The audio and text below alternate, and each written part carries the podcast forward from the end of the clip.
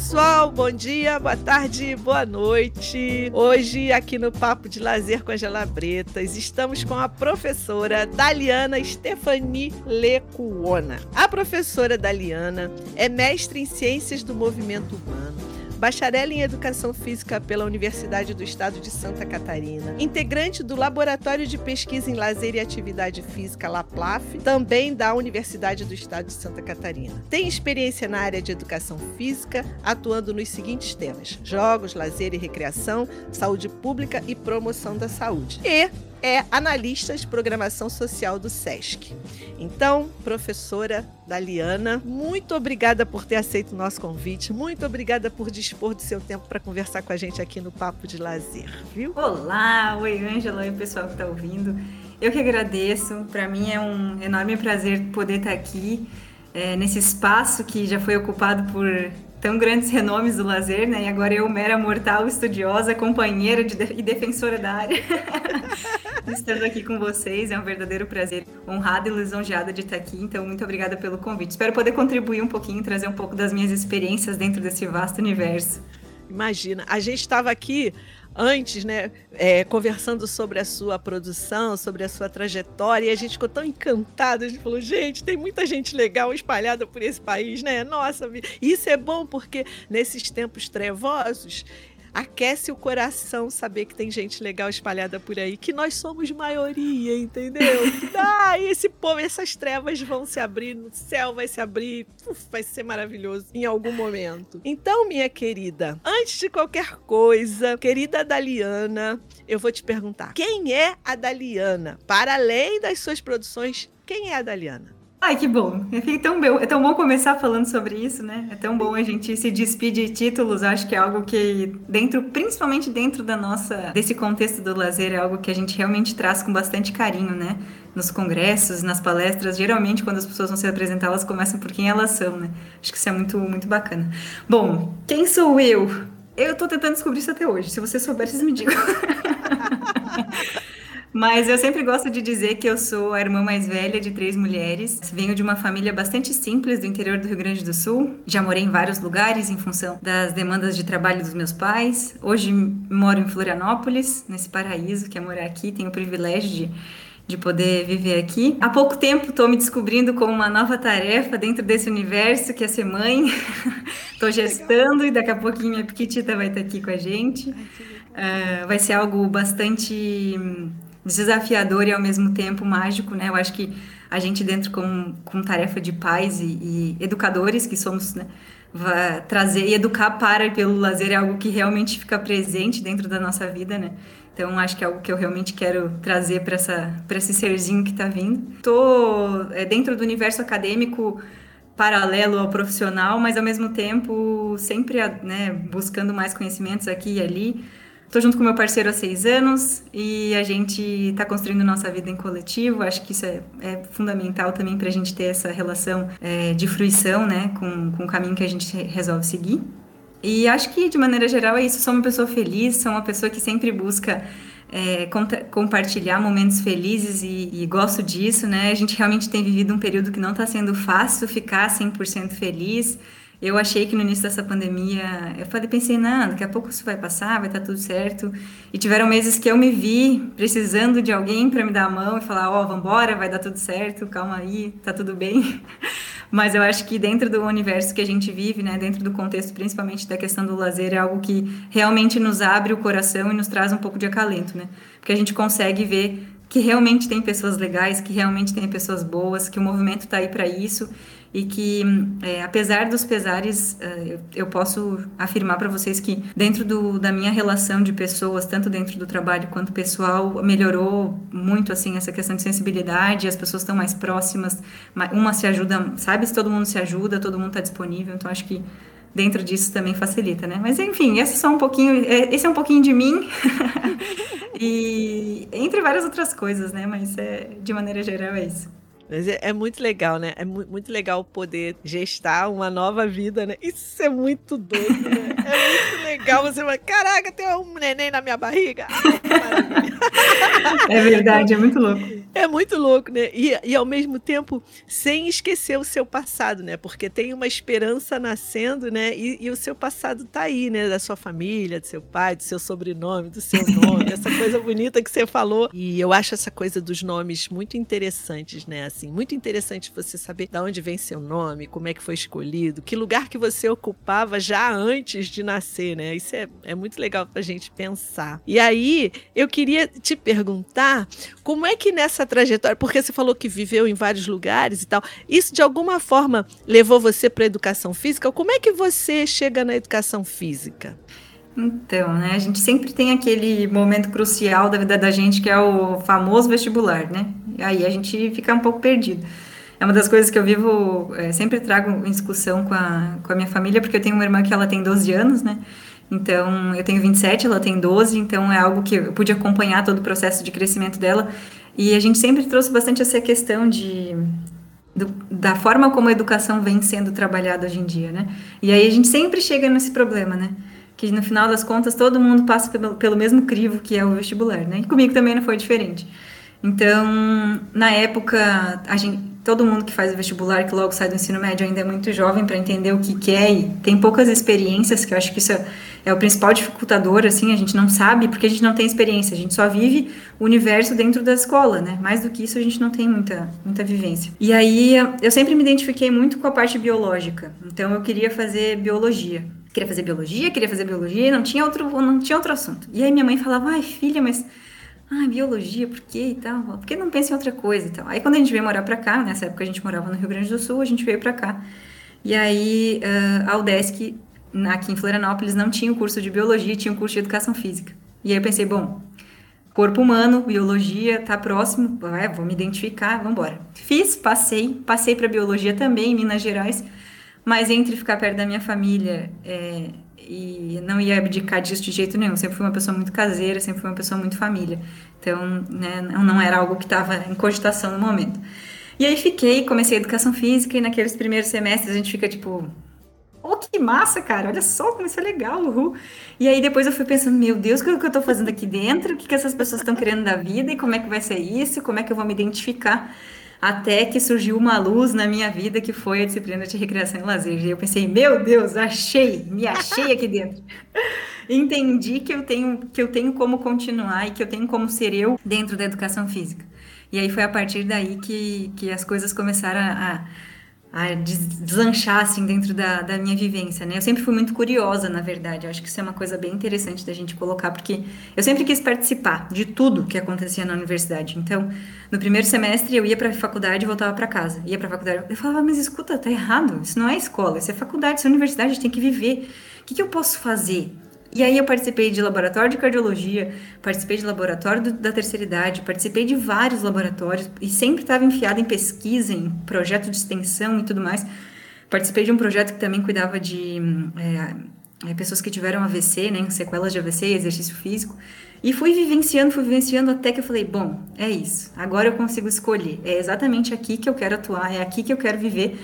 E a partir daqui que eu consigo entender e pensar e prospectar um mundo de pessoas melhores com novas alternativas e é isso que eu consigo é, e é o que eu quero levar, né? Então aí a partir daí foi e aí depois disso eu não saí da educação física. Eu acho que dentro do campo da saúde é um curso que realmente oferece muitas possibilidades, né? É engraçado porque aqui no papo mesmo, sempre é, quando a gente, quando vocês trazem pessoas, né, a grande maioria são pessoas de educação física, né, mas é algo que o lazer ele é intrínseco a várias áreas, né, então a partir do momento que a gente consegue ter um, um olhar um pouco mais delicado, né, mais sensível sobre ele, acho que a gente consegue identificá-lo independente da área de atuação que a gente está. E agora trabalhando no SESC, né, mais para frente a gente vai falar sobre isso. É, eu consigo ver isso com mais força ainda, né? Então acho que é muito interessante. E aí caí na educação física, estou aqui, né? Fiz meu mestrado também. É, e aí logo entrei no SESC, não tive como ainda continuar o doutorado, mas quem sabe um pouquinho mais para frente a gente segue nessa vida. Sim, tranquilinha, tranquilinha, vai fazer seu doutorado sim, com seu bebê do lado, e vamos que vamos, mamando e escrevendo, né, assim, dando de mamar e escrevendo isso aí. Neguinha, olha, aqui em casa o meu mestrado, a minha filha, eu passei no mestrado, a entrevista, fui entrevistada e a professora falou na banca, falou, você, tô vendo aqui que você é casada, você pretende ter filho? De jeito nenhum! No mês Imagina. seguinte eu tava grávida. no mês seguinte estava eu grávida. Então foi uma loucura. Aí eu punha neném. É, punha neném para dormir, sentava, escrevia, escrevia, escrevia, passava a noite escrevendo. No dia seguinte tinha que trabalhar. E era um calor danado, eu tinha mate, gelado, banho gelado de madrugada. Depois, tá. Aí o meu, aí o doutorado, doutorado já foi mais um pouquinho menos tumultuado, mas foi tumultuado também, porque eu também trabalhava e tal. Aí o meu marido falava assim: "Cara, esse casamento resistiu ao mestrado. Será que resiste a um doutorado? Porque era um tal de criança pra lá e pra cá, marido, casa, doutorado, trabalho, garota. Mas olha, dá conta. Com, com, a rede de apoio, a gente tem que ter né, uma rede de apoio, que é importantíssimo ter uma rede. Você tendo uma rede, você contando com a ajuda de outras mulheres que passaram por isso, você vai vai fazer seu doutorado e vai ser brilhante que nem foi o mestrado. E aí, deixa eu te perguntar, quem foi seu professor que abriu esse espaço para você de lazer e recreação? Então, dentro da, da UDESC, né, da Universidade Estadual aqui de Santa Catarina, quem ministra a disciplina é a professora Alciane Marinho. Então, é que também é uma grande estudiosa da área, né? E ela trabalha também bastante com essa questão de aventura, de esportes na natureza, de aventura. E aí ela tinha disciplina de recreação e lazer na época e é engraçado porque a gente até estava falando sobre isso antes, né? Quando a gente chega na educação física, todo mundo fala, né? Ah, é, os professores perguntam até para conhecer os alunos, né? Uhum. É, qual que é o seu objetivo aqui dentro, né? O que você pretende? E assim, ó, 95% das pessoas falam: eu quero trabalhar com treinamento, eu quero ser personal trainer, eu quero abrir minha academia, eu quero, né? Hoje em dia, mais, com mais frequência, crossfit acabou entrando com bastante força, né? Mas ninguém fala, eu tô aqui para trabalhar com recreação. Ninguém fala. E hoje em dia no trabalho eu sou julgada porque eles falam que eu sou analista de brincadeira. que eu só brinco que eu não trabalho. É o privilégio de poucos, não é mesmo? É. Ah, desculpa, hein, não é para qualquer um, não, hein? e aí, dentro da, da universidade, a gente tive esse primeiro contato com ela, né? Com a disciplina em si, na quarta fase. E aí, logo na sequência, eu tive a oportunidade de morar fora, né? Então, eu morei seis meses na Itália, fiz intercâmbio pela universidade mesmo. É engraçado porque a gente entra na faculdade, né, e a gente tem aquela coisa de sempre querer tirar nota, né, notas boas e ser um aluno, né, bom. Eu sempre tive isso, sempre fui a CDF, sempre fui a tal da aluna preferida, nunca me importei. Falei, isso vai me levar para algum lugar algum dia, então tá tudo certo. e aí entrei na faculdade e realmente eu queria manter minhas notas altas porque eu sabia que isso ia me trazer vantagem futura, né? E aí foi quando eu tive a oportunidade de fazer um intercâmbio, que era por, por nota, eu lembro no dia que me ligaram, a moça falou assim: é, Ah, é, você é a Daliana? Eu falei sim. Ela disse: Você ficou. Parabéns, você foi contemplada com intercâmbio e tal. Você vai passar seis meses na Europa e você ficou na frente da segunda candidata por dois décimos. Eu falei: Yes! yes! Comecei a chorar e foi uma loucura.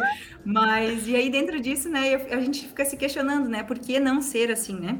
E a recreação foi algo nesse sentido também. Eu estava ali naquele contexto, e aí quando professor, os professores me perguntavam, eu não sabia o que eu queria dentro ali daquele momento, era muito cedo ainda. Mas aí quando eu tive a oportunidade de conhecer a recreação e olhar para para as contribuições, na verdade, acho que o maior papel é justamente esse, né? São as contribuições que os momentos de lazer e fruição trazem na vida de um ser humano. E eu pensei, eu posso contribuir igualmente para a saúde mental e física das pessoas dessa forma, né? Eu nunca, nunca fui muito chegada a essa questão mais técnica do treinamento. Mas eu consigo trabalhar disso, com isso de outra forma, né? Então, ali abriu meus olhos e eu falei, me achei, é isso aí. A partir daqui eu sou feliz. E é legal, né, quando você encontra um professor, uma professora, alguém que, que ilumina um caminho, abre Ai, uma é porta imensa, né? Pois é, isso é legal. E aí você caiu no grupo dela, ficou e foi. E foi, e, e foi o grupo que te abre essa possibilidade. A, a professora abre a porta para você cair num grupo maravilhoso, né? Que te forma, que te constitui, né? E que amplia a sua, a sua possibilidade de ação, né? Isso é demais, né? Grupos Exato, é. são é muito, Isso é muito fantástico. Assim, acho que isso é uma das maiores riquezas que, que o contexto da universidade pode te trazer, assim, né? A professora Alciane, ela é... Eu sou fã dela, eu sou suspeita para falar, porque para mim aquela mulher tinha que... Ela merece uma estátua. É lindona, né? Lindona. Ela é demais. Ela é, ela é boa em tudo que ela faz. É. Eu já falei, escuta, você tem que ser estudada, não pode ser possível. Mas, brincadeiras à parte, eu sou super fã dela e ela é extremamente competente em, em absolutamente tudo que ela, que ela se, né, se ela predispõe a fazer. E aí, quando uh, dava para ver, é nítido, assim, no momento de condução da aula, a, o encantamento que o professor tem pelo conteúdo, né? E aí quando a gente tem, quando a gente tem disciplinas com professores que são, né, já estão ali há muito tempo e sempre trabalham com a mesma metodologia, a aula acaba ficando um pouco monótona e a gente não valoriza tanto o conhecimento e o conteúdo, até porque a gente é imaturo, a gente não sabe quando a gente vai precisar daquilo e mais para frente quando a gente realmente precisa, que, que muitas pessoas fazem vão procurar esse conteúdo fora, fazem cursos particulares, né, de treinamento ou coisas assim. E aí, quando ela trouxe a disciplina e a gente via nos olhos dela aquele brilho e aquela, sabe, aquela angústia de vamos fazer por um mundo melhor, vamos trazer essa possibilidade, vamos falar sobre isso, vamos colocar isso na mesa. É, e aí aquilo me encantou de um jeito que quando eu voltei, porque daí eu fiquei esses meses fora entre a disciplina e o estágio, eu voltei e falei, meu, eu quero participar desse universo, eu quero fazer parte disso. Eu entendo a, a, os outros lados que a educação física também tem, mas eu acho que o meu potencial, se for direcionado para cá, vai dar super certo. E o laboratório é um espaço assim, ó, de extrema, extremo acolhimento, sabe? Eu sempre falo que o Lapulaf é o laboratório mais lindo do Brasil, porque porque a gente realmente tem um, um, entrosamento entre as pessoas que estão ali e a disponibilidade e o carinho e o acolhimento é tão grande que a gente realmente se sente numa família, né? Então, a gente tem colegas que vieram de fora para estudar aqui, tanto na graduação quanto no mestrado, que realmente se tornam uma família. Então, momentos de celebração, o laboratório está junto, momentos de dificuldade, né, onde uma precisa de ajuda, o laboratório também está junto. É, muitas vezes a gente faz uh, viagens para congressos e submete trabalhos em congressos e a gente se ajuda na organização financeira. Então, o laboratório ele realmente é uma, acho que é uma instituição, a gente pode chamar assim, que nos constitui como ser humano, né? A gente consegue entender que aquilo faz parte da nossa estrutura como ser humano e a gente consegue é, se desenvolver e ao mesmo tempo fazer parte daquilo e colaborar também com as nossas potencialidades, né? Então foi um período é, de realmente assim fantástico. É engraçado porque na minha dissertação de mestrado eu tenho duas páginas de agradecimento e basicamente uma página e meia é, falando sobre isso. então, acho que é, é, uma coisa bem, bem legal da gente pontuar, assim, porque realmente é um, é um momento onde todo mundo tem que se disponibilizar a fazer parte. As pessoas que simplesmente passam pela universidade, elas passam e não absorvem tudo isso, né? Então, mais do que o conhecimento, são as pessoas né? Esse grupo de, de amigos, esse grupo de colegas, então que vão te indicar que eu tô aqui, né, justamente por causa disso, por Sim. fazer parte desse coletivo. Então acho Sim. que isso é, é fundamental nesse universo, assim, acho que é, é bastante importante, sim. A Alciane falou, é, eu tenho as minhas pérolas as minhas preciosidades. Aí deu o nome de algumas, eu falei, opa, eu quero todo mundo aqui. Aí fui atrás de vocês. Mas é isso, o grupo, ele, ele traz a possibilidade de uma formação qualitativamente superior, no sentido de que você concretamente você percebe, você vê, né? Você uhum. sente que, que os outros são fundamentais na sua formação, né? Que ninguém se faz sozinho, né? Ninguém Sim. se faz sozinho. E o grupo é isso, né? Olha só como é que eu não me faço sozinho. Eu tenho um grupo, né? E aí eu, eu, eu, eu interajo, eu troco, eu aprendo, eu ensino. Cara, isso é fantástico. É só para deixar claro, o Laboratório de Pesquisa em Lazer e Atividade Física, LAPLAF. Isso, coordenado isso. pela professora Alciane Marinho e suas preciosidades. O laboratório mais lindo do Brasil. Vulco Laboratório mais lindo do Brasil. E aí, me fala aqui, o seu, o, o, seu mestrado, de alguma maneira, você se reaproxima da biologia, né? Dessa área da saúde, né? E o título da sua dissertação é O Lúdico e Saúde, uma investigação sobre jogos de tabuleiro com pacientes adultos do Centro de Pesquisas Oncológicas de Florianópolis. Você pode falar um pouquinho disso? Porque você está fazendo uma ligação aí entre o lúdico e a humanização, a ludicidade e a saúde. Uhum. Pode, e, e para adultos, né? Isso é que é uhum. muito legal, né? Você está trabalhando com jogos de tabuleiro para adultos. E, pode falar um pouquinho sobre isso? Por favor, eu adoro falar Por sobre favor. isso. Ai, ai, vamos lá. Acho que para poder falar um pouquinho da minha dissertação, eu tenho que voltar alguns, algumas casas no meu jogo da vida aí. Então vamos é... No seu jogo de tabuleiro, né? Isso. Quando eu é, voltei do intercâmbio, eu entrei no laboratório de vez, né? Eu entrei no Laplaf e dali fiquei e nunca mais saí. E dentro disso, nessa época que eu entrei, estava acontecendo um projeto que chamava Lúdico nas instituições de saúde de Florianópolis. Então a ideia era a gente identificar é, de que forma o lúdico estava presente no tratamento e nas abordagens nesse contexto da saúde. E aí, a partir desse trabalho, foi possível a gente é, explorar várias, várias instituições, desde centros de saúde até hospitais e clínicas que fizeram parte da pesquisa. Paralelo a isso, eu tive a oportunidade de fazer meu estágio de recreação e lazer numa instituição aqui de Florianópolis chamada Oficina do Aprendiz que é uma instituição onde eles se entendem como é, loja, fábrica e espaço do lazer, espaço do brincar. Então eles produzem os jogos, né? Eles produzem todo esse material, eles disponibilizam para as pessoas conhecerem e eles também entendem o espaço como um espaço de brincar. Então você pode ir até lá, brincar com os materiais, aprender a jogar e ir embora como se fosse uma tarde de, de, de brincadeira, de passeio, sem necessariamente precisar consumir. Que legal. É, é, muito massa. Então, quando eu conheci eles dentro dessa. Porque na disciplina a gente fazia visita técnica, né, para conhecer o espaço, depois a gente tinha o estágio lá. E eu falei, eu quero fazer meu estágio aqui, porque eu, esse, esse universo de jogos sempre me encantou, né? E aí, quando eu tive a oportunidade de conhecer esse, essa questão dos jogos em si, eu comecei a, a, a, começou a abrir cada vez mais a minha perspectiva dentro da educação física. E eu ficava me questionando o tempo todo, né? Por que, que o profissional de educação física não se esmera para trabalhar com esse tipo de ferramenta? É algo que a gente consegue desenvolver a, a questão cognitiva das pessoas, o convívio, a melhora da, da, da da forma como as pessoas se tratam. Então eu pensei, meu, vamos lá.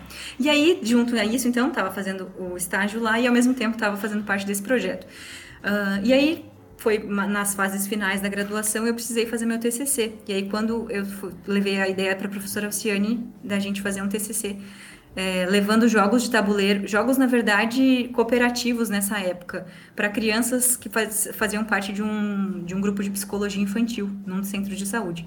E a minha ideia era justamente fazer intervenções com eles, com, com esses jogos é, cooperativos, para que a gente conseguisse identificar como seria a forma de contato deles e de convívio depois dessa interação com esses jogos. Né? Foi um projeto também que foi muito legal, inclusive ele está publicado na revista Licere, e a gente é, pôde identificar justamente quais foram as, as contribuições que esses jogos trouxeram para esse contexto da saúde, né?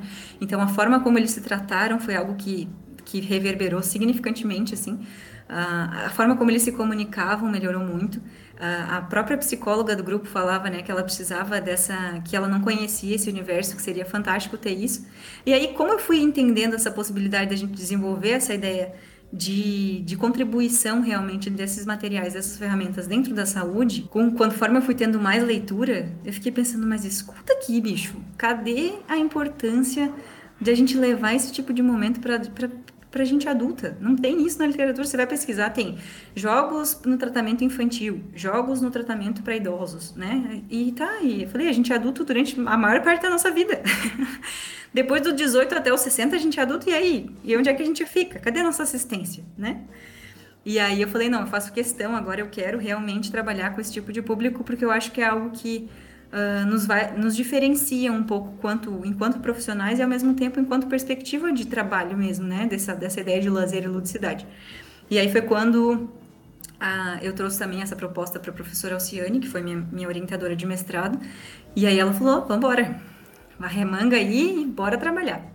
E aí a gente teve a oportunidade então de conhecer o CEPOM, que é a instituição de tratamento oncológico aqui de Florianópolis, e fizemos então, levamos a proposta do projeto para lá. Apresentou o projeto para as terapeutas ocupacionais da instituição, que foram as é, que nos acompanharam durante a organização do projeto, porque é uma das coisas que a gente que reivindica muito aqui em Floripa, que dentro da instituição do CEPOM não tem profissional de educação física nem equipe de trabalho, apesar da gente já saber dos benefícios da prática de atividade física na recuperação do câncer, mas é uma bandeira que a gente levanta com bastante frequência, não só dentro dos projetos que, que eram desenvolvidos com jogos, mas também outras pesquisas que o Laplaf realizava, né? E aí, então, depois que a gente apresentou o projeto para elas, a gente levou para a central de quimioterapia, é onde a gente conseguiu, então, desenvolver as, as intervenções lá. Nosso projeto ele tinha uma organização onde eu fiquei umas semanas acompanhando toda a organização e dinâmica da central de quimioterapia. Então, como ela funcionava, como era o fluxo de, de pacientes, o que, que eles desenvolviam ali dentro, né, para realmente entender se era ofertado algo lúdico ou de que forma as pessoas entendiam esse processo que elas estavam vivendo ali enquanto, enquanto pacientes e acompanhantes, né, na maioria das vezes. E aí, na sequência, então, a gente é, levou as intervenções. Então, eram momentos onde eu entrava em contato com o paciente, né? principalmente pacientes que faziam quimioterapia por pelo menos duas horas. Então, eu chegava até o balcão da central de quimioterapia, questionava quem eram os pacientes. O, as enfermeiras me encaminhavam até esse paciente, eu me apresentava para ele. Geralmente, eu fazia minhas intervenções com uma colega de trabalho de laboratório porque eu precisava aplicar, né, fazer a intervenção, fazer a prática dos jogos e analisar, então, e, e, observar. Então, elas faziam essa observação enquanto eu fazia a prática com jogos. E aí, então, a gente né, me apresentava para o paciente, apresentava a pesquisa, uh, convidava ele a jogar, porque a minha ideia era justamente essa, né, levar um momento de fruição lúdica, levar um momento de intervenção para que a pessoa entendesse que aquilo que ela está vivenciando é lazer, né, independente de onde ela se encontra. Então, é, ah, mas você vai. Me perguntavam, né? Ah, mas você vai medir. É, é, como é que é? é? Metabólicos do sangue. Você vai medir. É, você vai. Sabe, biológicos, sanguíneos, adrenalina, não sei o quê. Eu falava, amado, amada, essa pessoa já tá sofrendo, já tá passando por um processo tão delicado. Eu não vou pedir para colher sangue de uma pessoa assim, sabe? Então, acho que as palavras que ela me trouxer vão ter o mesmo resultado e principalmente em maior, dependendo da situação, né, do que necessariamente eu verificar essas questões biológicas. Não descaracterizo a importância disso, seria fantástico poder ter esses, esses medidores, mas eu acho que nas circunstâncias que a gente estava era algo muito delicado, né? Então a gente fazia esse momento, né? Convidava a pessoa. Ah, elas achavam esquisito, elas falavam, que jogo? Como assim? Mas tudo bem, vamos lá, né? Nunca vi. que legal. E aí a gente começava a jogar. Então a gente ficava. É, peguei jogos da oficina do aprendiz mesmo uh, onde tinha uma proposta diferente da maioria dos jogos, né? Muitas pessoas conhecem os jogos tradicionais, não conhecem os jogos de todo mundo. Então, é, jogos antigos, jogos um pouco mais novos, jogos com características um pouco mais diferentes, mas que lembram um pouco jogos atuais. Então, uh, jogos tradicionais, principalmente, né? Então, a gente trabalhou com Oda, trabalhou com Kojo, trabalhou com é, o Abalone, Shodoki, que são jogos, jogos que a Oficina do Aprendiz também tem, jogos que trazem um pouco dessa cultura é, histórica desse universo fantástico que envolvem é, os jogos de tabuleiro. E aí eu sentava com eles, convidava a jogar e a gente ficava uma hora jogando. E eu ensinava a jogar e a gente ficava ali jogando. E era fantástica a interação que eles tinham. Uh, era algo uh, que depois foi trazido nos relatos como é, um profissional falou que a gente mudava os ares da, da central de quimioterapia, sabe? Ai. Então as pessoas saíam de lá leves, elas chegavam lá esperando para que tivesse aquele momento, né? E, e, muitos deles queriam continuar ali jogando e tal, mas aí acabava né, a sessão, acabava a, o tratamento em si, eles precisavam ir embora. E aí a gente fazia então a intervenção, na sequência a gente fazia uma entrevista para identificar realmente o que, aquilo trouxe, o que, que aquele momento trouxe de, é, de, de sentimento para aquela pessoa que estava ali, né? quais eram as formas que a gente contribuiu estando ali. E aí, junto a isso, é, e depois eles iam né, para casa e a gente fazia esse processo com outros pacientes. E aí a gente precisou, como toda pesquisa científica, colocar critérios de inclusão e exclusão, né? E aí a gente colocou, então, essa questão principalmente de ser adulto. Mas na central de quimioterapia tinham muitos pacientes que eram mais velhos, né? Ou mais novos também, mas ali mais velhos principalmente, porque não era o setor pediátrico. E aí o que, a gente fez? Eu peguei desafios então, eu não peguei jogos, peguei desafios de madeira, que são materiais onde a gente joga de forma individual, e entregava para essas pessoas que ficavam curiosas, né? Nossa, o que está acontecendo? Por que eles não me abordam, né? E aí eu olhava assim, sempre com um olhar um pouco atento, e aí via que a pessoa realmente tinha interesse e ia lá convidar. E aí apresentava um desafio de madeira, ensinava ela a jogar e falava: Ó, oh, você tem que fazer isso, essa, essa é a sua missão, Vem, daqui a pouco eu tô aí. E era muito legal, porque os profissionais da central de quimioterapia, os enfermeiros, os técnicos, começava a se envolver, e aí a gente começou naquela brincadeira de que eu era malvada, eles eram os bonzinhos, e daí eles davam dica, e aí eles me trapaceavam. e aí começou sempre a criar um, um movimento de realmente de ânimo, sabe? A aura do lugar transformava nos momentos que a gente estava lá dentro, era algo fantástico, assim. E aí, com os relatos que a gente pôde ter nas, nas nossas entrevistas, foi, acho que a minha maior gratificação de, de qualquer momento da minha trajetória trabalhando com lazer, sabe? Porque relatos de não sentir dor enquanto se fazia o tratamento, sabe? Relatos de, mas já acabou. Nossa, nem vi nada, nem vi a hora passar, olha só. Teve uma moça que ela se emocionou enquanto ela estava fazendo a entrevista e ela disse: é, na semana passada eu tive vontade de chorar, eu queria sair correndo, eu não aguentava mais a pressão que estava acontecendo. E hoje eu nem vi, eu nem senti que eu estava aqui, sabe? Então, é, eu acho que a riqueza desses momentos é quando a gente entende o, o, a potencialidade que essas ferramentas têm e a forma como a gente consegue incentivá-las e levá-las até a vida das pessoas, né, dependendo do contexto que elas estão, acho que essa é a maior riqueza que a gente consegue, né. Teve um paciente, inclusive, eu sempre gosto de contar essa história, teve um, um paciente, inclusive, que a gente estava jogando, ah, e daí sempre tem piada, sempre tem brincadeira, e eles retomam memórias da infância, porque jogos de madeira trazem muito esse contato, né? Ah, porque eu jogava assim, que eu jogava assado, tal, tal, tal. Aí tá, tá, vamos lá. Ah, Felipe, olha, queria te agradecer, mas acabou o nosso tempo, agora tá, você vai precisar ir para casa, tal. E daí ele olhou e falou assim: Ah, é. Ai, não acredito. Pena que é meu último dia aqui. Aí a mulher dele olhou para ele e disse: Pena que é seu último dia aqui, você tá de sacanagem, né?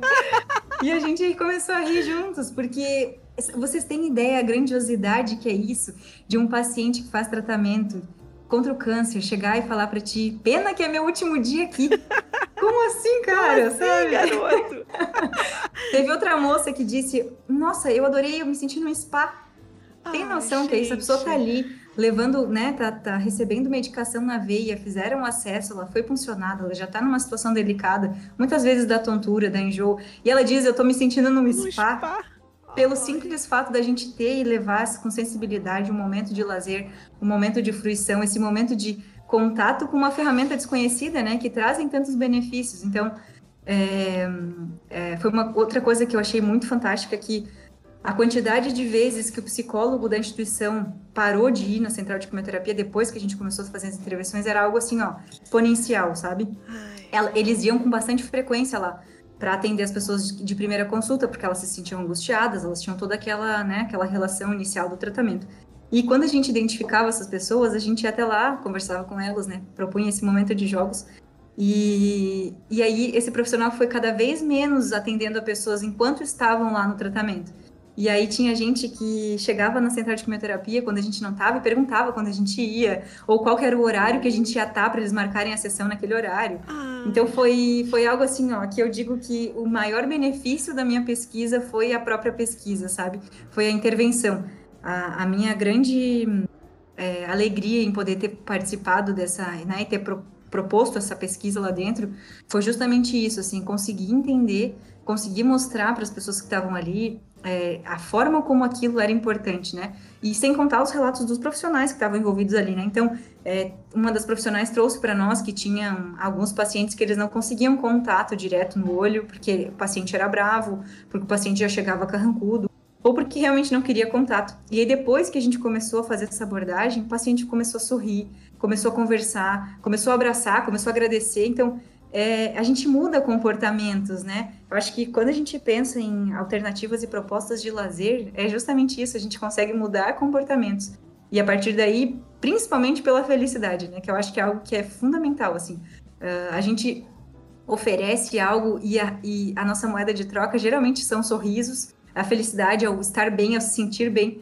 E isso não tem dinheiro no mundo que pague, assim. Foi algo que eu sempre, é, eu sou apaixonada por essa pesquisa, eu sou é, muito, eu tenho muita felicidade em ter, né, ter feito isso lá dentro, mas ao mesmo tempo é uma coisa que me dói muito porque eu não consegui ainda trabalhar em cima dos meus artigos, porque toda vez que eu tentava publicar, me questionavam da questão quantitativa, né? Cadê os números da tua pesquisa, né? Onde é que estão os marcadores biológicos aqui? Onde é que está a interferência, né?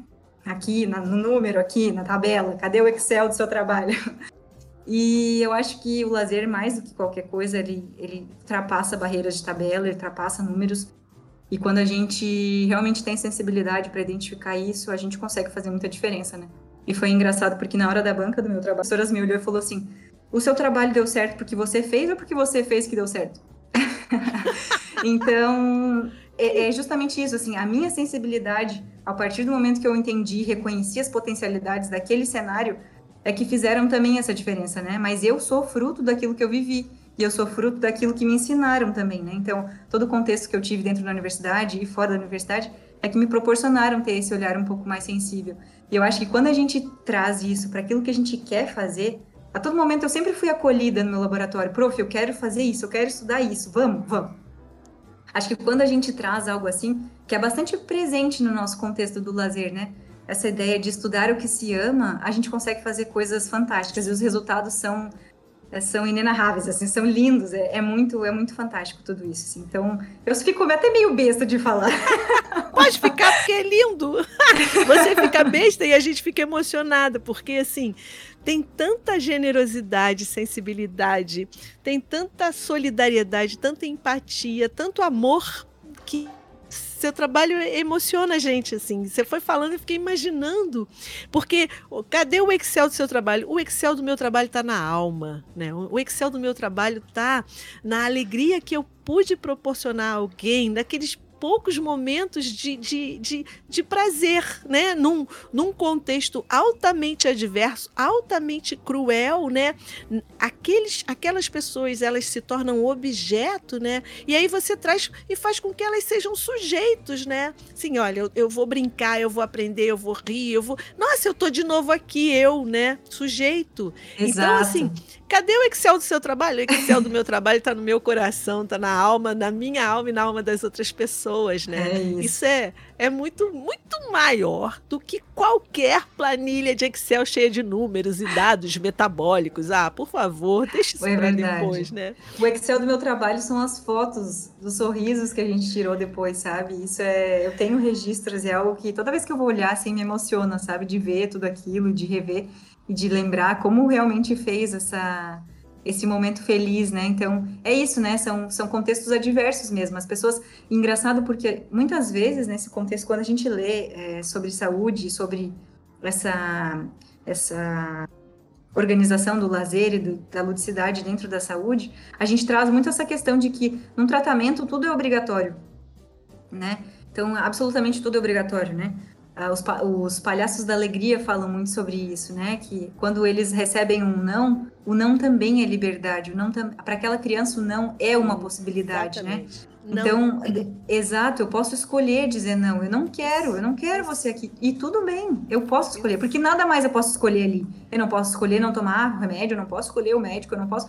Então, que bom poder dizer não, e que bom poder dizer sim. E aí ali a gente traz essa, essa relação também, porque tiveram pessoas que realmente não quiseram participar. A gente convidava e eles não se sentiam confortáveis e a gente agradecia. E aí de outra forma, se eles quisessem olhar e participar e sempre ficavam olhando, nossa, o que está acontecendo aqui, o que está acontecendo ali?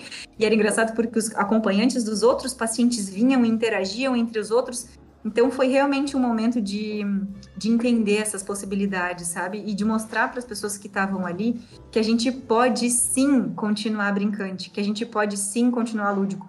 É uma coisa que eu sempre gosto de dizer quando eu trago essas reflexões, é que a gente dentro da educação física, a gente tem uma coisa muito séria, né? A gente sempre fala, porque todo ser humano precisa manter-se fisicamente ativo. Aí na psicologia é porque todo mundo tem que manter-se mentalmente ativo. A gente sempre tem que manter-se ativo. Agora, ninguém pensa que a gente tem que manter-se ludicamente ativo também. Então, manter-se ludicamente ativo é algo fantástico, porque isso te traz um, uma gama de benefícios. A gente é uma, é uma forma de enxergar a vida. Sim. Eu acho que é o modus operandi, né? Você se, você se mantém ludicamente ativo, você consegue entender que as coisas funcionam porque são, tem que funcionar dessa forma, porque elas sempre vão ter uma, uma relação para isso, porque tem um lado positivo, assim como, como não, muitas vezes. Mas eu acho que a gente precisa manter isso, né? Dentro da gente, a gente tem que manter essa ludicidade viva, porque brincar, e porque se divertir, e porque rir, todo mundo gosta, todo mundo quer. Tanto é que hoje é só a gente ver qual é, é o maior, qual é o maior movimento de, de educação que vem por aí. Gamificação. Tudo é transformar em jogo. Por quê? Porque é legal. Porque as pessoas gostam, porque as pessoas se envolvem. Então, quando a gente traz isso, né, é engraçado, porque ah, a gente vira adulto, não pode mais brincar. Mas por que não pode? Qual que, é, qual que é o motivo de não poder? É tão mais leve viver assim, né? Que benefícios não, brincar não. Imagina, é lindo. E, não, eu adoro. É, eu adoro. Não, e, a coisa, e a coisa de você. É o olhar, é, é como se você não perdesse o olhar infantil sobre as coisas, né? Porque assim, você vê aquilo como se fosse uma novidade, você mergulha e você se diverte e você brinca e você aprende, você faz um monte de coisas e você frui. E aí, quando você cresce, você perde tudo isso. Ou algumas pessoas perdem, né? É, e o, es, o esforço é você não, não se tornar aquela pessoa hum, chata, sem ânimo, sem vida, sem alma, sem sorriso, né? Sem, sem alegria, sem e isso, isso é, leva você a ser menos empático, menos solidário, né? Porque você só olha para você, para sua tristeza ou para sua falta de alegria, ou sei lá para quê. E aí você esquece que, que é possível rir, que é possível brincar. Eu, eu sou uma pessoa boba, eu rio de qualquer coisa. E essa mãe, não é possível que você esteja rindo disso. Estou rindo disso, morrendo de rir. Rio de Chaves, rio de escolinha do professor Raimundo, rio de Zorra Total, rio de qualquer coisa. Eu, tô, eu sou quase uma boboca, assim, sabe? Assim, bem boboca mesmo, quero nem saber, né? Tazar. Aí... E aí, assim, a, e, e, é muito legal que às vezes as pessoas falam: caraca, ela é muito boba. E outras pessoas falam: não, vamos rir junto aqui. Eu tenho umas parceiras de, de risada tola, sabe? De brincadeira. Ah, não, só posso brincar com isso, sobre isso com você, porque você vai entender a minha bobice, sabe? Assim, tem... E é isso, né? A bobice de, de, de ver a vida, de rir, de brincar, de. de... Claro que você não, não deixa de ser consciente das coisas, você não, não é uma, uma bobice alienada, né? Mas é uma coisa de, ah, tá bom, eu, eu vou rir mesmo e pronto. Exato, exato. A gente já tem tanta responsabilidade, né? A, gente, a é. nossa vida já nos exige tanto, tanto, já exige que a gente tenha um papel tão sério, né? Os boletos Sim, sempre vêm, sempre, e eles não são tão engraçadinhos. Não, Mas ao mesmo tempo, por que, por que não viver de uma forma um pouco mais tranquila, né? Eu acho que isso é uma... É, é engraçado, porque daí é o que eu te falo, né? Quando eu trago a ideia de que no meu trabalho eu sou analista que brinca, é justamente por isso, porque na verdade as pessoas sentem falta disso, né? Eu acho que quando a gente se disponibiliza realmente dentro do teu contexto, com as possibilidades que tu tem, desenvolver algo nesse sentido, acho que isso é gratificante demais, assim. Quando eu entrei na universidade, e eu sempre tive esse jeito de, de ser despojada, de poder conversar, de falar o que eu, eu que eu entendo e o que eu penso. Eu lembro que quando eu estava apresentando a minha pesquisa para o laboratório, antes da minha apresentação da dissertação, eu sempre apresentei de uma forma leve, eu sempre falei como eu gostaria de falar, eu sempre fiz piada no meio, eu sempre brinquei. E aí uma colega minha falou assim: "Ah, eu, tinha, eu tenho uma sugestão para te fazer. Eu acho que você deveria ser um pouco mais séria no momento da sua apresentação, porque é um momento, né, bastante. Né? Aí a minha querida estátua Alciane Marim, eu falo que essa menina tem que, ser, tem que ter uma estátua. Ela olhou para mim e disse assim: Não, não tem porque ela, essa é ela. Então, assim, a essência do trabalho dela é essa. E essa é a forma como ela trabalha. E aí, dentro disso, é, a partir desse momento, e também de outros que eu pude vivenciar na minha graduação e na minha pós-graduação, é que eu entendi que a seriedade só te transforma como mais um. Ela te, ela te iguala a todos os outros dentro desse contexto que você vive, né? Então, por que não ser autêntico? E por que não ser autêntico de uma forma com consciência, né? Não é ser bobão, não é ficar fazendo graça com coisas que não tem graça. Não. Mas esse, esse leve é trazer aquilo de uma forma sutil, né? Eu apresentei essa minha dissertação de mestrado num congresso de psicologia em São Paulo e as pessoas, eu me achei o máximo, tá? Porque as pessoas vieram tirar foto comigo. Eu falei, meu Deus! Fila, senha. Por favor, meu, meu assistente aqui está distribuindo as senhas, pode pegar. Não, você, fim da fila. Eu achei o máximo. Eu falei, mas quem sou eu para tirar foto com alguém? Mas achei muito legal. E aí me abraçaram e aí falaram que pesquisa massa, por que, que a gente nunca pensou nisso? Olha só que legal. E era um, era um congresso de psicologia, né? Então também entender que os jogos eles são ferramentas disponíveis a qualquer profissional que tenha esse interesse, né? E aí teve um colega que estava assistindo a palestra, né? Que ele falou muito, ele olhou para mim e falou muito obrigada. Eu falei, imagina, pelo quê? Ele disse: você acabou de me mostrar que eu consigo ser eu mesmo com seriedade, mas com liberdade para fazer o que eu quiser e para apresentar as coisas do jeito que eu entendo como possíveis dentro da universidade, né? Eu não preciso ser sério, eu posso ser divertido com conhecimento. Eu posso ser sério, eu posso ser divertido você... trazendo aquilo, né? Não, você forma... pode ser sério sem ser sisudo, sem ser Isso. chato, né? Você, olha, meu trabalho é esse, olha, veja a competência, a seriedade do meu trabalho. Mas eu sou uma pessoa leve e eu não sou sisuda, eu rio, eu brinco, eu conto piada e, e, e vamos, isso não tira, não tira o mérito do meu trabalho em momento algum. E, te, e exatamente isso te destaca, né? Muito bonito. Eu acho que a gente tem isso, né? A gente entra para o universo acadêmico e tudo tem que ser dentro dentro da BNT. Ai, meu Deus, se você foge da BNT. Mas escuta, amados, não tem aquela frase clássica que a vida não cabe no Lattes? Sim. Né? Então vamos começar por aí. Eu acho que a gente se destaca pelas formas como a gente realmente vê as coisas, né? Eu acho que essa sensibilidade que cada um tem é justamente a, a, etnografia que cabe dentro de cada um, né? É. A gente é. precisa ser sensível a esse ponto. Sim. Acho que é, é bem isso. É ser humano mesmo, né? Humanizar a, o seu estar na, na academia, né? E aí, eu tenho algumas perguntas para te fazer. Os acompanhantes participavam também dos jogos ou era só todo mundo jogava, então? Você tinha Isso. jogos para os acompanhantes também ou só para as pessoas que estavam em químio? Não, a gente tinha, a gente levava o jogo para o paciente mas durante a intervenção com o paciente, o acompanhante era convidado a jogar. Então, ah. muitas vezes a gente ensinava o jogo e a gente não jogava. Quem jogava era o paciente e o acompanhante. E aí a gente também fez uma, uma paralelo às entrevistas que a gente fazia com os participantes pacientes, a gente também fez com os acompanhantes. Nós tivemos três sujeitos principais do estudo, né? Foram os participantes é, pacientes, os, os acompanhantes e os profissionais da central de quimioterapia também, que puderam dar a visão sobre aquele momento, né? Mas eles participaram de forma bastante ativa também, que era muito legal. Legal. Outra pergunta. A sua dissertação foi publicada? Você conseguiu publicar? Virou livro? Então, ainda não. Ainda não. Ah. A gente tem ela. Eu tenho ela em versão impressa em casa, né? E a gente tem um resumo disponível na biblioteca da UDESC.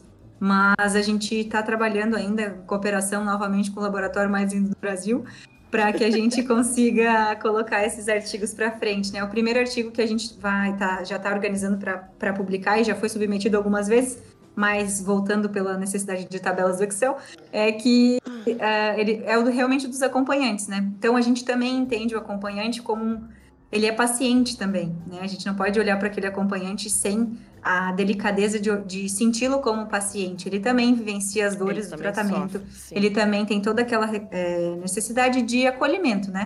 Sim. Então, justamente por isso a gente também fez essa pesquisa. Uh, não estava prevista no início, estava prevista só com os pacientes, mas quando eu comecei ali, eu falei, não tem como. Eles precisam ter esse momento junto, eles precisam participar disso. Esse momento de carinho e de cuidado também é para com eles. Sim. E aí eles também fizeram parte da pesquisa mas ainda não. De qualquer forma, quem tiver interesse né, de saber um pouquinho mais, eu acho que eu sempre, eu sempre falo que eu estou disponível para conversar e para falar um pouquinho mais sobre, mas a gente ainda está trabalhando nessas questões abenetísticas para poder colocar isso para frente, porque não é fácil publicar artigo qualitativo com as regras que a gente tem desse universo acadêmico. Sim. Outra pergunta. É, o projeto, assim, você fez a pesquisa, durante esse, esse período o projeto aconteceu e depois que você terminou a pesquisa, existiria a possibilidade do CEPOM encampar o projeto e dar continuidade? Existiu isso? Quando a gente terminou a pesquisa, a gente foi levar essas, é, esses resultados para lá, né? Como devolutiva do próprio projeto. E aí a gente enfrentou um pouco de barreiras institucionais, na verdade. Nós marcamos um dia, fomos até lá e aí acabou que deu uh, interferência de agendas, não tinha ninguém para nos receber.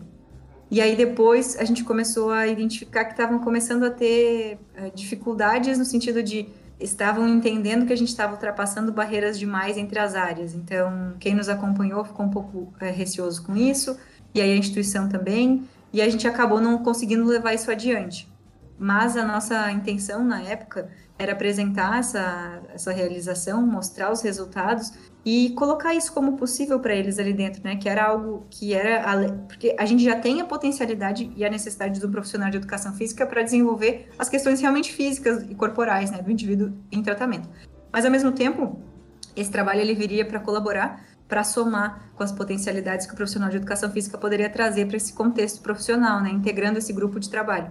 Mas infelizmente a gente não conseguiu fazer essa devolutiva, a gente tentou marcar duas, três vezes e não foi possível. Assim, foi algo também que mexeu um pouco com o meu coração na época, mas eu acho que são barreiras realmente que a gente enfrenta durante esse período de acadêmico e, e tudo mais. Mas como eu falei para vocês, eu acho que o, o grande potencial da minha pesquisa e o grande benefício foi para quem realmente esteve lá e vivenciou, né? Obviamente que o ideal seria ter esse espaço frequente, ter essas, essas intervenções frequentes, mesmo que fosse algo no início voluntário, né? Que aquilo fosse um trabalho desenvolvido até como campo de estágio, mas ainda não, não tivemos essa conversa. Quem sabe pensando... a, os campos mudam e essas coisas evoluem. Sim, né?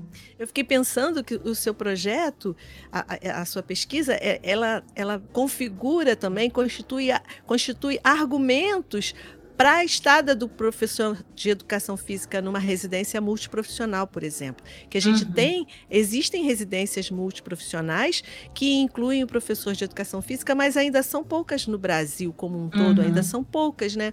E as pessoas perguntam, mas o que, que o professor de educação física vai fazer no hospital? Uau, a gente vai fazer um monte de coisas no hospital. Senta aqui, amado, senta, senta aqui, vamos aqui, conversar. Vamos, vamos conversar um pouquinho, vamos conversar um pouquinho.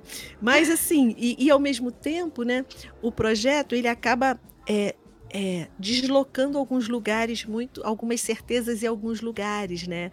Quando uhum. você fala que que houve é, os psicólogos diminuíram um pouco as suas visitas a esse espaço, isso pode ter, pô, que é esse pessoal aí, né? Uhum. Não. E aí é, você tira, você desloca as pessoas, né? E aí o ego dói, né? Machuca, cai, aparece um monte de, de, de coisa assim, né? de, de, de perturbações é. aparecem, né? E aí você fala, pô, incomodei fulano, incomodei. E aí isso uhum. tudo já cria barreiras, né? E é engraçado é. porque é tanta sensibilidade dentro do projeto que esse tipo de, de coisa começa a cansar. Porque, na verdade, se a gente parar para pensar, é puro ego. É ego é, e mesquinharia. É ego, então, assim, eu não quero ocupar o seu espaço dentro da instituição, eu não quero passar as barreiras do seu trabalho, eu não vou interferir na sua carreira profissional. Eu só quero um momento de fruição para essa galera. Eu só quero que as pessoas saiam daqui sentindo bem, né? Sentindo que elas têm alternativa, sentindo que elas viveram um momento não tão ruim, né? Que já é ruim por natureza, então pode não ser tão ruim. Mas a gente tem essas barreiras realmente, assim, não é uma, é uma instituição que ela já é bastante consolidada, né? E aí acaba que esses, esses detalhes fazem a diferença nessas horas, assim. Fazem. Você falou assim, como toda pesquisa científica, e aí lembrando que muitos dos nossos ouvintes não são do, do ambiente acadêmico, né? Você falou assim, ah, é, como toda pesquisa científica, a gente tem critério de inclusão e de exclusão. Uma coisa me chamou a atenção, porque mesmo aqueles que não se encaixavam né, nos critérios de inclusão estavam incluídos lá do jeito dele. Então você já também já subverteu um pouco essa coisa de critério de inclusão e de exclusão. Mas eu queria que você falasse um pouquinho o que, que, é isso? O que, que, é critério de inclusão e o que, que é critério de exclusão? Tá bem. É, na verdade, assim, dentro da, desse universo acadêmico científico, a gente precisa passar por alguns rigores na hora de escrever uma pesquisa científica, né? Uh, e aí, dentro da parte da metodologia, algumas coisas são imprescindíveis para constar. Tem pesquisas que não colocam essa necessidade de critérios de inclusão e exclusão, mas ao mesmo tempo, quando a gente vai passar pelos comitês né? Porque para a gente fazer uma pesquisa com seres humanos, a gente precisa passar esse trabalho primeiro por uma aprovação de um comitê de ética. Em alguns casos, de dois comitês de éticas, que foi o caso da minha pesquisa, que foi o comitê de ética da minha universidade e o comitê de ética da instituição que eu ia fazer a pesquisa. E para isso, eles precisam saber, porque é, é, é toda uma organização, é muito grande uma organização que faz essas avaliações, né? Então, eles precisam entender quem vão ser os participantes daquela pesquisa e qual é a forma de critério que você vai utilizar para trazer pessoas, né, para utilizar essas, esses participantes e também para não utilizar os participantes, para que a sua pesquisa tenha rigor metodológico. Né? Então, é sempre isso que eles exigem. A questão é que, mais uma vez, eu trago os meus anseios, que pesquisas qualitativas muitas vezes não têm a necessidade de ter esse critério de inclusão e exclusão mas como é algo que a gente precisa fazer a relação, como na minha pesquisa a minha ideia era trabalhar com pessoas adultas, eu falei, pronto, meu critério de inclusão é ser adulto, né? Se a gente tem uma organização de estatuto que fala que adolescente, é, né, que, não, que adulto é a gente a partir dos 18 até os 60, 65, show, vai ser essa minha pesquisa, vai estar tá tudo certo. Ah, mas você não vai estudar cânceres específicos? Ah, mas você não vai estudar tempos de tratamentos específicos? Não, não me interessa. Só me interessa a pessoa ser adulta pela, pela, pelo tipo de vivência que ela vai me trazer durante aquela prática, pelo tipo de, de contribuição que eu quero que ela entenda que ela pode voltar a brincar, sabe? Então, é justamente a ideia do ser adulto nesse sentido. E aí, quando a gente faz as pesquisas científicas, a gente precisa colocar isso, assim, né? Mas depende muito da forma como o teu orientador trabalha, a forma como o próprio comitê de ética da instituição trabalha, e aí tem todas essas questões. Mas eles entendem isso como necessidade de rigor metodológico mesmo. Entendi. Tá bom. Então agora encerramos uma etapa aqui da nossa, da nossa conversa, do nosso papo. E aí eu queria te perguntar, como é que você chega, depois de tudo isso, como é que você chega a analista de programação social do SESC? como é que o SESC entra nessa história? Então, foi durante o mestrado, na verdade. Eu estava é muito engraçado, porque quando a gente participa de pesquisas assim, quando a gente entra para esse universo acadêmico, tudo é muito incerto, né? Isso, tudo tem prazos, e aí para isso a gente fica, tá, mas vou terminar, e agora? O que, que vai acontecer da minha vida? Não sei o que eu vou fazer, não tenho capacidade, não tenho competência para fazer nada, e agora? e aí, então, foi quando, é, no, no ano, um ano antes de eu terminar o meu mestrado, então no final do primeiro ano, é, eu recebi uma notificação de uma amiga da minha mãe que ia abrir um SESC no bairro que eu morava. E aí ela falou, oh, vai abrir um SESC no bairro que, que vocês moram, né? Indica a Daliana aí, porque tem vaga para profissional de educação física para trabalhar nas academias, que é um campo que o SESC atua com bastante força, né, aqui no estado. No Brasil todo, né, de maneira geral. E aí, eu olhei e falei, poxa, que legal o SESC, né? A gente que estuda lazer, a gente fala, meu, quando fala em SESC, sim. chega a dar uma palpitaçãozinha no coração, sim, né? Fala, eu quero participar desse universo, preciso disso. E aí eu peguei e eu fui começar a olhar as vagas. E fui pensei, putz, cara, instrutor de academia, não tem nada a ver comigo, nunca gostei de fazer isso aí. Mas vamos olhar o que, que tem. E aí fui olhando, fui olhando, fui olhando, e achei uma vaga que chamava Assistente de Atividades Nível 1. Aí eu falei, o que, que é isso? Que é engraçado porque no SESC as coisas são assim, né? Analista de programação social, o que, é isso? É, e aí eu fui olhar e a vaga era, era uma vaga de ensino médio, né? A, a graduação básica ali, o nível de estudo era ensino médio, mas era uma vaga para trabalhar com idosos e trabalhar no grupo da memória e ensinando os idosos a utilizar tecnologia, celular e computador. No grupo da memória falava assim: experiência com jogos, dinâmicas, brincadeiras, não sei o que, não sei o que. Eu falei, pronto, já, já, já tô aí na metade do caminho. É para mim, segundo, é para mim. no segundo tópico falava essa ideia de trabalhar com smartphone e computador. E eu tinha dado aula disso na universidade dentro de um dos projetos que eu tinha trabalhado, porque eu sempre fui de trabalhar em tudo quanto era coisa. E daí eu falei, meu, só faltava ter escrito, por favor, Daliana, venha até nosso balcão, você será contratada. é, e aí foi isso, e aí teve essa, essa vaga, eu olhei e falei, meu, é, sou eu, eles querem essa pessoa que, que está aqui do outro lado da tela. E aí fui é, fazer o processo seletivo, eu ainda estava no mestrado, só que eu estava na época de, de dissertar mesmo, já tinha acabado as, as, as intervenções em campo, então estava sendo um período mais tranquilo. Tranquilo entre aspas, né? Porque dissertar nunca é tão tranquilo assim. Mas aí é, fiz o processo seletivo, na, no momento da minha entrevista estava super animada, porque eu realmente queria aquela vaga, eu achava que era algo que eu poderia contribuir, eu tinha capacidade para contribuir. E no final da entrevista elas me perguntaram: por acaso você tem alguma dúvida? Aí eu disse: quando vocês vão me ligar para dizer que eu passei? Porque essa vaga sou eu, essa pessoa que vocês querem sou eu. Essa foi. Que, que, quando é que você vai me ligar para eu poder me organizar Isso. aqui? Por favor, essa pessoa sou eu, tá? Tô esperando tua ligação, linda. E aí não deu outra, né? Daí foi, teve um processo seletivo, tinha mais de 60 pessoas participando do processo seletivo. E aí, porque no SESC é sempre um processo seletivo, né? Então, é, fiz, passei, quando eu passei, eu falei, que massa! Vou começar a trabalhar numa instituição que é de renome, que é uma instituição que a gente entende, sabe a grande qualidade que tem e a contribuição que ela traz para a sociedade, e vou trabalhar casa. Então, foi algo muito, muito bom. E aí, comecei a trabalhar lá no SESC. Fiquei um ano e oito meses, basicamente, trabalhando com essas atividades. Eu ganhei mais de 130 voz, porque eu trabalhava com sempre o público 60 a mais, então era Ai, muito bom. Delícia. Foi um período delicioso na minha vida. Eu tenho sabonetes até hoje, confesso. a quantidade de sabonete que eu ganhava, eu falava, escuta, vocês acham que eu sou, não tomo banho, amados? O que é que tá acontecendo? Comida, marmita, nossa, vocês não têm ideia. Trabalhar com idosos é bom demais. É bom demais. E assim, foi algo que me abriu um pouco a perspectiva de, de entender a terceira idade também, né? Então, a gente sempre tem aquela, aquele resguardo, aquela preocupação de que né? Ah, a gente não pode falar besteira, ah, a gente tem que tomar cuidado com as palavras, são pessoas que passaram por muitas coisas na vida. E quando você começa a conversar com essa galera, você vê que eles são pessoas igual a qualquer pessoa, só que só com aparência física mais velha.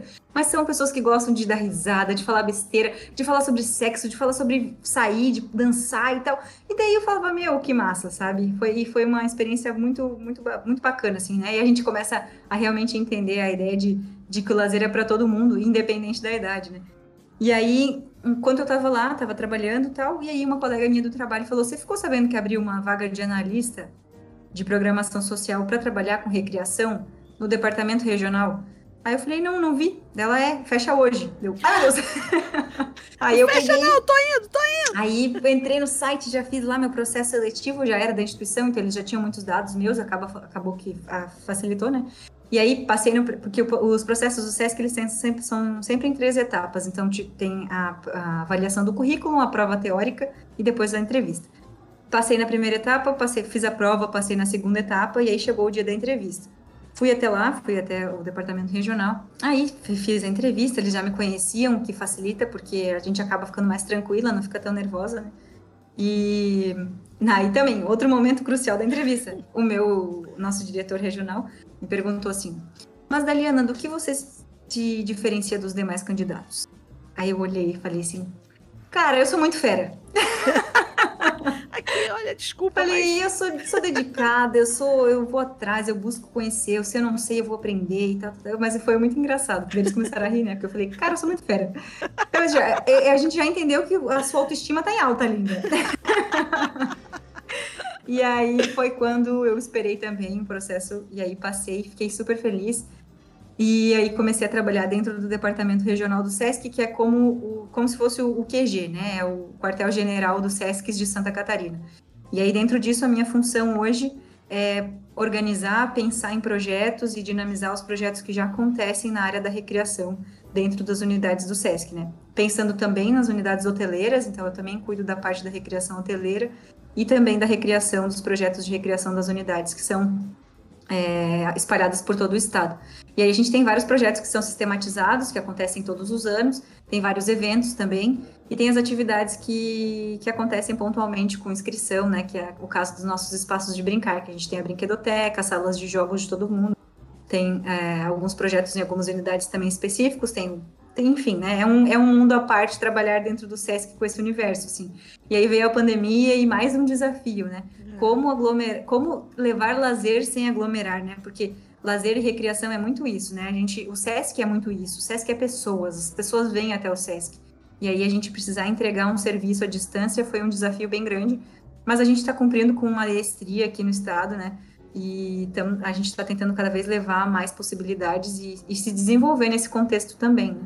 Então, foi aí que eu fui parar dentro do SESC e agora estou como analista de programação social. E por que analista de programação social? Porque dentro do SESC a gente tem a divisão de programação social, que é onde se encontram os cinco é, projetos que a gente tem principais, que é onde a gente entrega o serviço então ao cliente, que é lazer, cultura, saúde, assistência e educação, né? São as cinco áreas de atuação do SESC.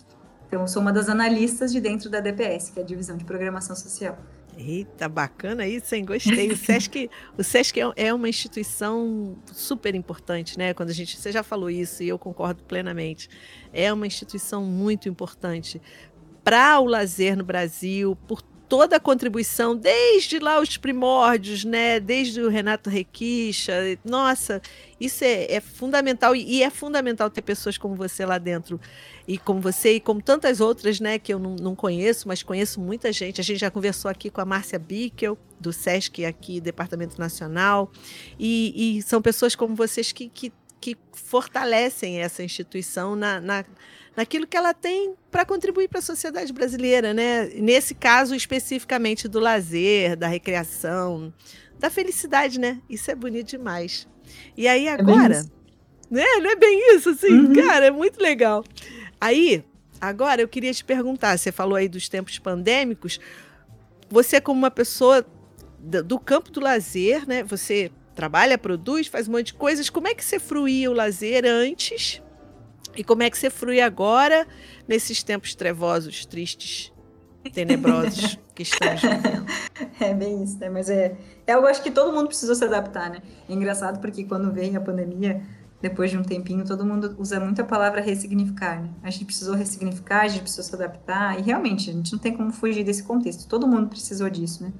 E a gente, quando eu digo a gente, eu falo eu e, e quem estuda lazer, porque quem estuda lazer é assim, nós somos seres sociáveis, né? A gente gosta de pessoas, a gente gosta de convívio, isso é muito difícil quando quando a gente não tem a possibilidade de escolher estar ou não estar, né? Acho que uma das coisas que mais acaba mexendo com o nosso psicológico nessas horas é essa não possibilidade de escolha, né? E antes da pandemia, eu fruía meu lazer muito assim. Então, eu tinha muito contato com pessoas. Eu gostava de sair bastante. Eu saía para dançar com as minhas alunas barras amigas da terceira idade. A gente saía... Era muito legal, era muito divertido. É, então, eu sempre estava em contato com as minhas amigas da faculdade. A gente sempre fazia algo juntas. E além de sempre estar com a minha família, né? Sempre gostei bastante de estar no meu contexto de casa. Nunca fui uma pessoa de fazer altas aventuras e, e pelo mundo e tal. Sempre fui bastante pacata, bastante caseira. Então tinha bastante essa relação. Eu sempre preferi estar em companhia do que necessariamente sentar para assistir alguma coisa ou algo nesse sentido. E aí quando veio a pandemia, a gente realmente precisou se adaptar a tudo isso. E aí, como maioria das pessoas da população mundial, virei é, devoradora de séries, livros e conteúdos nesse sentido, né? Aí, para variar, só para não parar de entrar nas estatísticas, eu sempre gostei de fazer parte de movimentos, nunca gostei de ficar do lado de fora, então falei, vou entrar para as estatísticas e engravidei na pandemia. Então, acho que a partir daqui, meu lazer vai começar a mudar. Bom, pelo menos é o que eu falo aqui. Alguém se divertiu muito nessa pandemia. Engravidou, foi uma diversão. Que maravilha! Alguém se divertiu, porque olha. Nega, é verdade.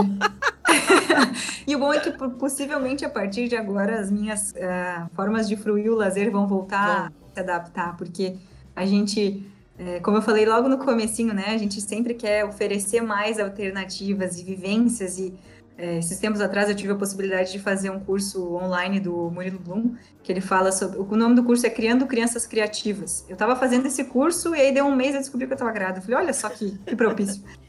e, e um curso muito legal, tem, tem, estava disponível na internet, não sei se ainda está.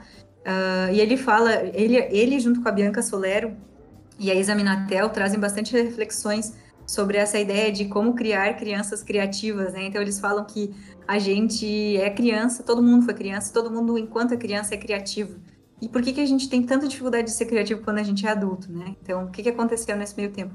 E é algo que me, é, me, me motiva muito a pensar nos projetos de recriação dentro do SESC.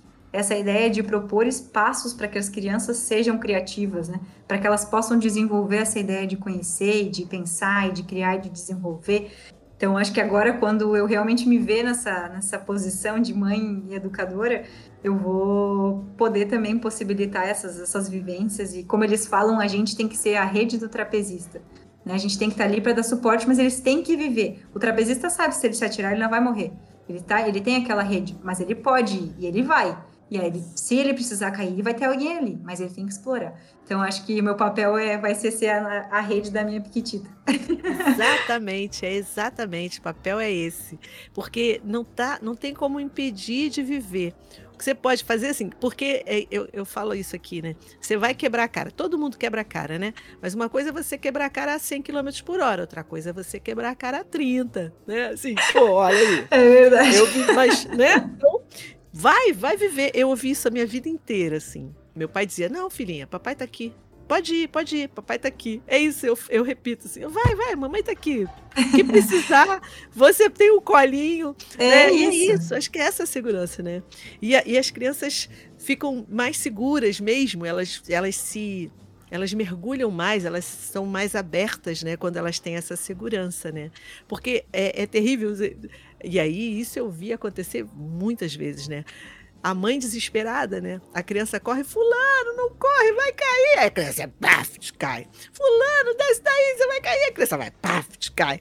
Então, cara, sobe, mamãe tá aqui segurando, papai tá aqui segurando, é vai isso. lá. É isso. Explora, vive. Explora, vive. exato. Perfeito. Ai, que a legal. Gente vi, a gente só aprende a viver se a gente vive. Não tem como Sim. a gente. Não vai aprender a viver lendo sobre viver. Não. É a mesma coisa que agora eu tô vivenciando essa ideia de ler sobre a maternidade.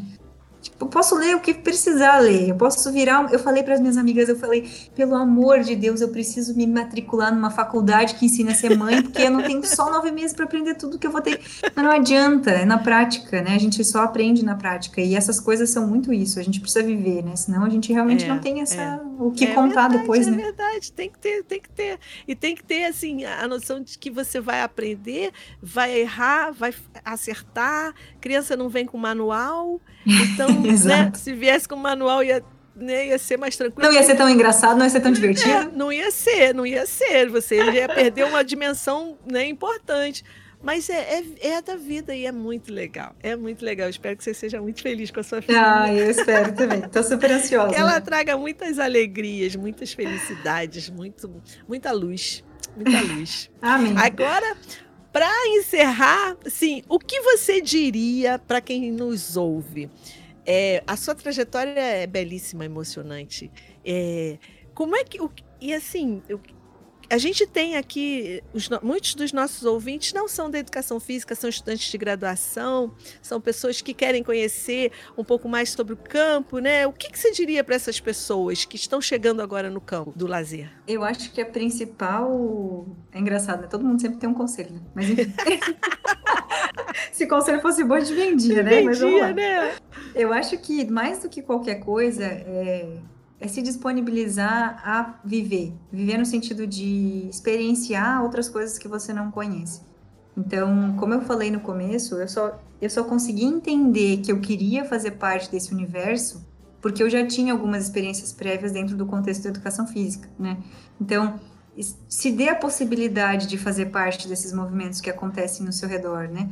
Participa, vai atrás, busca, porque é só assim que a gente vai conseguir realmente di diferenciar o que, que eu quero, ou até onde eu quero ir, até onde eu não quero ir. Até onde eu entendo que eu tenho competência para ir, até onde eu quero evoluir essa minha competência, né? Ou retroceder com essas ideias. Então, é, o universo do lazer, o contexto do lazer, ele é extremamente amplo, ele é extremamente rico. Eu consigo é, identificar potencialidades em várias áreas, dependendo para que lado eu direciono meu olhar.